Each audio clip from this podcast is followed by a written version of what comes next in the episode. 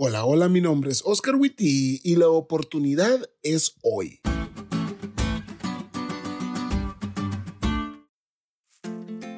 Como dijo ayer nuestro querido pastor Guerrero, esta semana estudiaremos diferentes pasajes que aparentemente contradicen la enseñanza bíblica del estado de los muertos, es decir, todo lo que hemos estudiado durante estos meses. Y yo sé que algunos de ustedes estaban esperando llegar a este punto y pues gócense y alégrense porque ya llegó.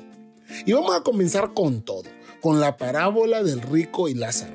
Si no te la sabes bien o quieres estudiarla mejor, ponle pausa a este podcast, busca Lucas 16, 19 al 31, léela y cuando termines de leerla, le vuelves a dar play.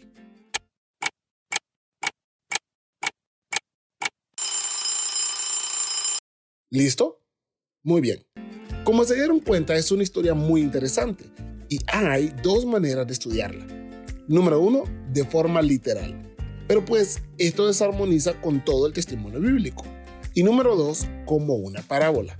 Obviamente de ambos lados hay adeptos. Los que dicen que debe ser tomada de forma literal tienen que contestar algunas preguntas para aceptar esto.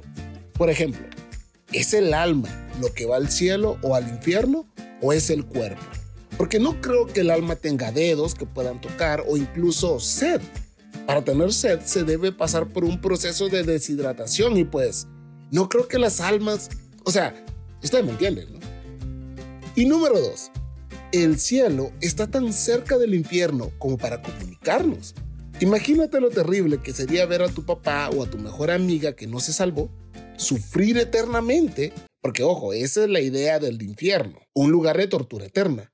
Y que pueda gritarte, por favor, dame algo de beber, amigo o hijo, ya no lo soporto más. Si ese fuera el caso, el cielo no me suena a un lugar muy feliz, porque constantemente oiríamos los gritos de los que están en el infierno. Ahora entiendes por qué es mejor tomar esta como una parábola en lugar de tomarla como un testimonio de lo que sucede con aquellos que mueren.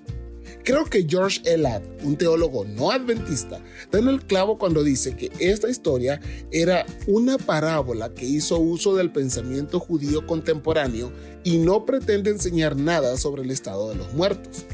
Ahora entonces, si era una parábola y todas las parábolas tienen una moraleja, ¿qué es lo que Jesús quería enseñarnos con ella? Bueno, Número uno, no importa cuánto dinero tengas, ni si tus influencias son muy grandes, ninguno de esos son los criterios para la recompensa eterna. Y número dos, el destino queda sellado en esta vida. La oportunidad es ahora, no después. No dejes para mañana las decisiones que debes tomar hoy. Decide por Jesús, decide por su gracia hoy y vive la eternidad a su lado.